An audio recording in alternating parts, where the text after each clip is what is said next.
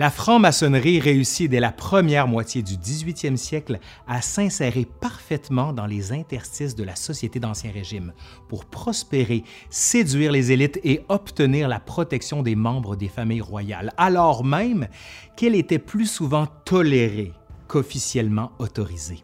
En quelques décennies, ce qu'on présentait comme une mode anglaise qui ne durait pas plus qu'une saison mondaine prend durablement et se diffuse comme une traînée de poudre à travers l'Europe, des Highlands d'Écosse à l'Oural, des colonies des Antilles au comptoir de l'Inde et à Canton.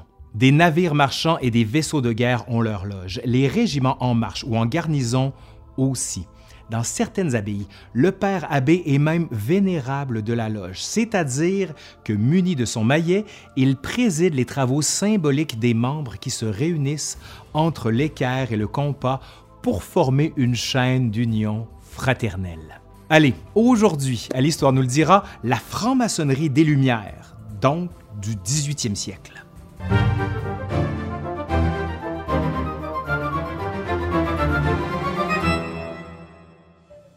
Dans un siècle où on se méfie des dangereuses nouveautés, cette confrérie d'un nouveau genre qu'on dit venir de Londres et des milieux savants et mondains de la Royal Society, l'Académie des sciences marquée par l'héritage de Newton, intrigue. Son succès incomparable alimente la rumeur.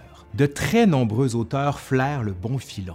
Le public brûle en effet de savoir qui en est membre, ce que les tenues de loge dissimulent derrière la porte ou le lourd rideau du temple et surtout en quoi consiste le secret de l'initiation.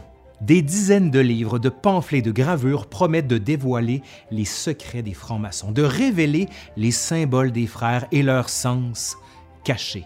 On promet aux lecteurs de leur révéler le moyen sûr d'identifier les frères ou pour se faire passer pour l'un d'eux grâce aux mystérieux signes et attouchements qui les distinguent des profanes. Plus les francs-maçons répondent à ces soi-disant révélations, plus ils excitent au contraire la curiosité du public. Or, les fantasmes sont nombreux. Certains imaginent lors de l'initiation des épreuves à caractère sexuel dégradantes pour les jeunes apprentis qui font leur entrée dans le temple ou ouvertement homosexuels, très durement sanctionnés alors. Mais sinon, pourquoi est-ce qu'on se réunirait entre hommes en secret? Pourquoi? Certains francs-maçons qui tiennent à la respectabilité de leur ordre seront même amenés à justifier l'accueil des femmes dans leur rang pour parer ces attaques. Mais l'opposition la plus vive vient de l'Église catholique. Des interdictions existent en pays protestants, mais elles sont beaucoup plus rares et rapidement abandonnées. Le pape excommunie en effet à deux reprises, en 1738 et 1751, les francs-maçons. Il y a quelques années encore, le pape Benoît XVI rappelait qu'un catholique ne pouvait être franc-maçon. Mais ce sont surtout les protestants qui sont visés, l'esprit de tolérance que promeut la franc-maçonnerie, mais aussi son cosmopolitisme.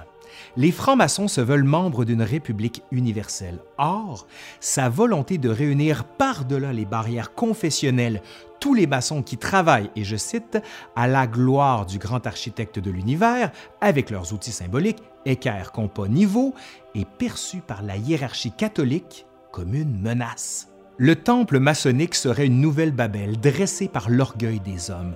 En fait, il s'agit plus d'une concurrence que d'une menace, car la très grande majorité des francs-maçons d'alors sont chrétiens et se revendiquent comme tels, mais ils veulent tendre la main vers l'autre, revisiter le message des évangiles, l'esprit de fraternité, les symboles chrétiens sans se soumettre à l'autorité du pape. C'est là la source d'un conflit qui ne fera que s'envenimer jusqu'au 20e siècle. Socialement, la franc-maçonnerie n'a rien de révolutionnaire.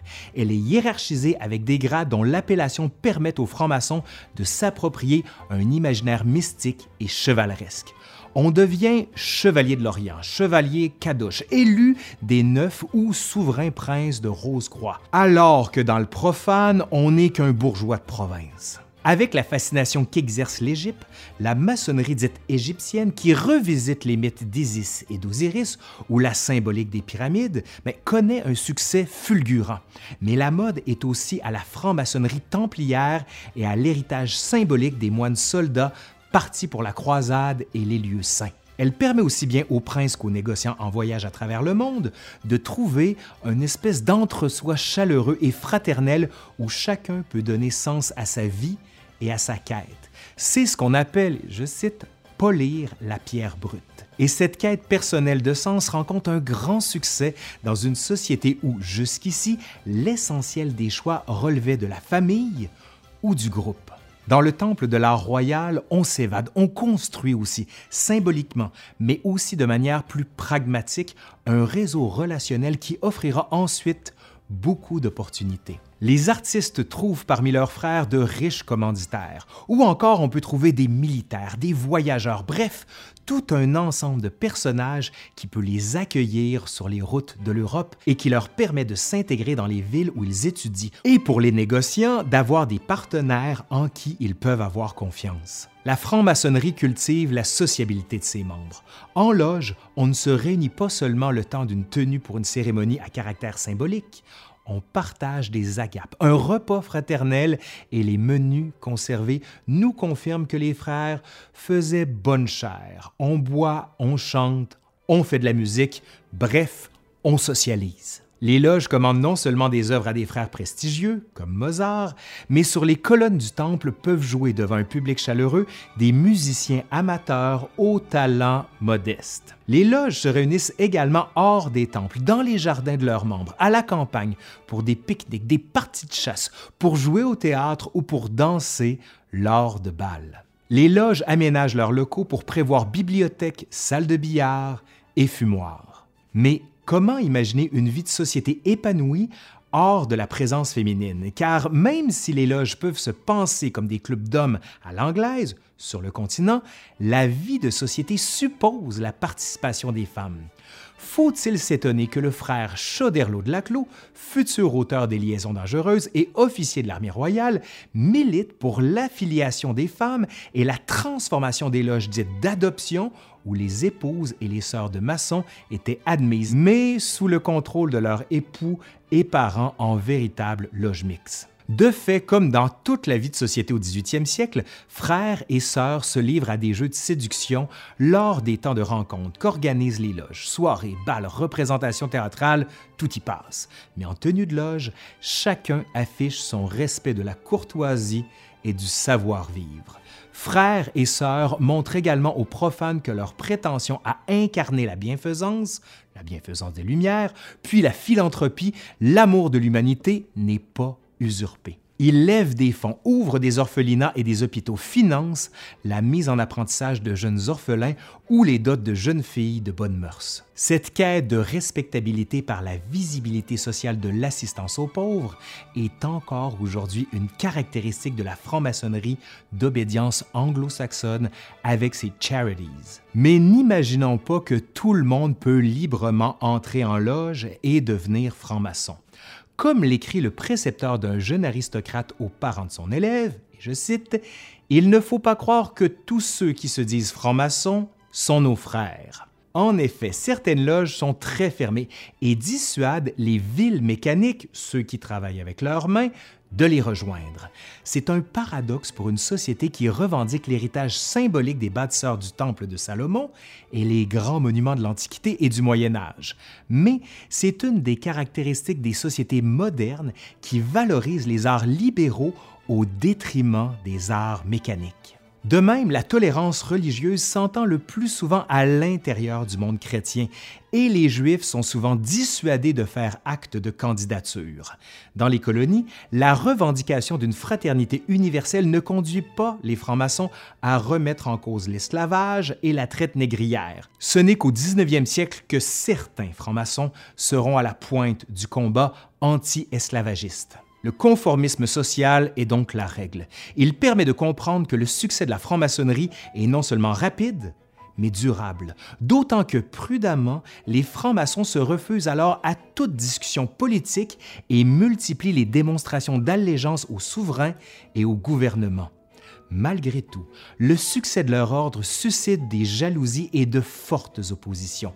On ne prête Pour certains, les loges seraient contrôlées par les jésuites que certains souverains, dont le roi de France, ont officiellement chassés de leur royaume dans les années 1760 et le pape supprimé en 1773. Pour d'autres, les francs-maçons servent les intérêts d'une société plus secrète encore, les fameux Illuminati. Les Illuminaten, de leur vrai nom car ils sont nés en Bavière en 1776, existent bel et bien. Ils ont été créés par un universitaire bavarois qui prend pour nom d'ordre Spartacus. Il cherche à recruter des étudiants pour développer sa conception laïque et radicale des Lumières, sans grand succès en vérité lorsqu'un aristocrate, le baron Adolf von Knig, adhère à l'ordre, eh bien, il a une idée brillante. Utiliser les loges maçonniques en Bavière d'abord, puis dans tout le Saint-Empire et au-delà comme des viviers pour recruter des centaines de membres influents, hauts fonctionnaires, ministres, militaires, princes même, pour prendre le contrôle de l'appareil d'État et convertir par en haut l'Europe aux idées des Lumières. Le succès est remarquable au point que les autorités s'inquiètent. En 1785, le duc de Bavière régnant, Charles Théodore, interdit l'ordre et ordonne de poursuivre ses membres. Des listes sont même publiées. La panique saisit les membres qui se cachent ou renient leur engagement, comme le poète et homme d'État Goethe qui déclare en 1786 que toutes les associations secrètes soient éradiquées, qu'importe ce qui en résultera les francs-maçons ont été clairement instrumentalisés par les dirigeants des Illuminaten, et certaines loges ignoraient même tout de leur projet.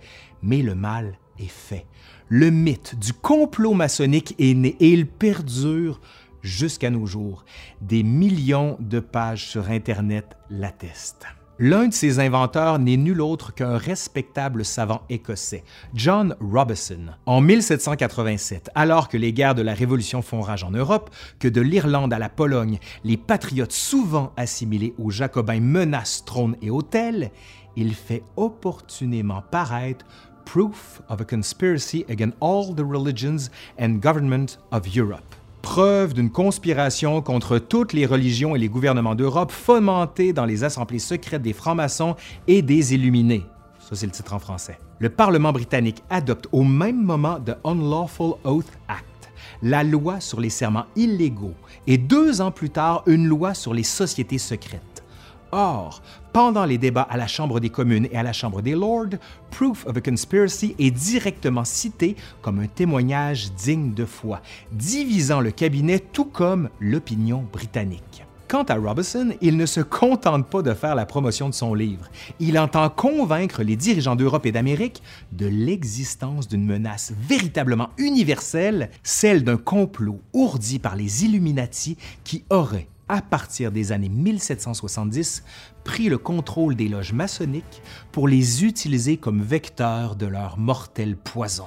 C'est ainsi qu'il adresse son livre au président George Washington. Si ce dernier l'assure que les Illuminati n'ont pas traversé l'Atlantique, la rumeur est la plus forte. Et l'on sait à quel point la symbolique d'influence maçonnique, mais sans être exclusive, de la jeune République américaine fait encore aujourd'hui le bonheur des thèses complotistes, tant sur Internet que dans la littérature, ou encore dans le cinéma avec, par exemple, Lara Croft Tomb Raider. Un ancien jésuite français, l'abbé Baruel, propose quant à lui d'expliquer la Révolution française, celle de 1789, et les révolutions qui secouent le continent en révélant le complot des Illuminés de Bavière, la version française des Illuminati donc, qui, appuyés par les loges maçonniques, ont donné naissance au jacobinisme. Il fait paraître Mémoire pour servir à l'histoire du jacobinisme à Hambourg en 1798 et 1799. Désormais, pour les conservateurs et les nostalgiques de l'Ancien Régime, les coupables sont tout désignés. Les francs-maçons ont ouvert les portes du pouvoir aux Illuminati, puis aux Jacobins. Bientôt, les Juifs les rejoindront pour mettre à bas le trône et l'autel, et l'on sait à quel succès les thèses de complot judéo-maçonnique sont malheureusement promises. Ben ouais. Allez, c'est fini pour aujourd'hui. Merci à Pierre-Yves Beaurepaire qui a écrit ce texte et qui, ma foi, travaille magnifiquement bien. Je vais vous mettre ses liens en bas, vous irez voir. Je suis Laurent Turcot de L'Histoire nous le dira. Si vous aimez cette vidéo, vous faites un pouce par en l'air, vous partagez, vous commencez, vous commentez, vous connaissez la rengaine. Allez, à la prochaine. Bye.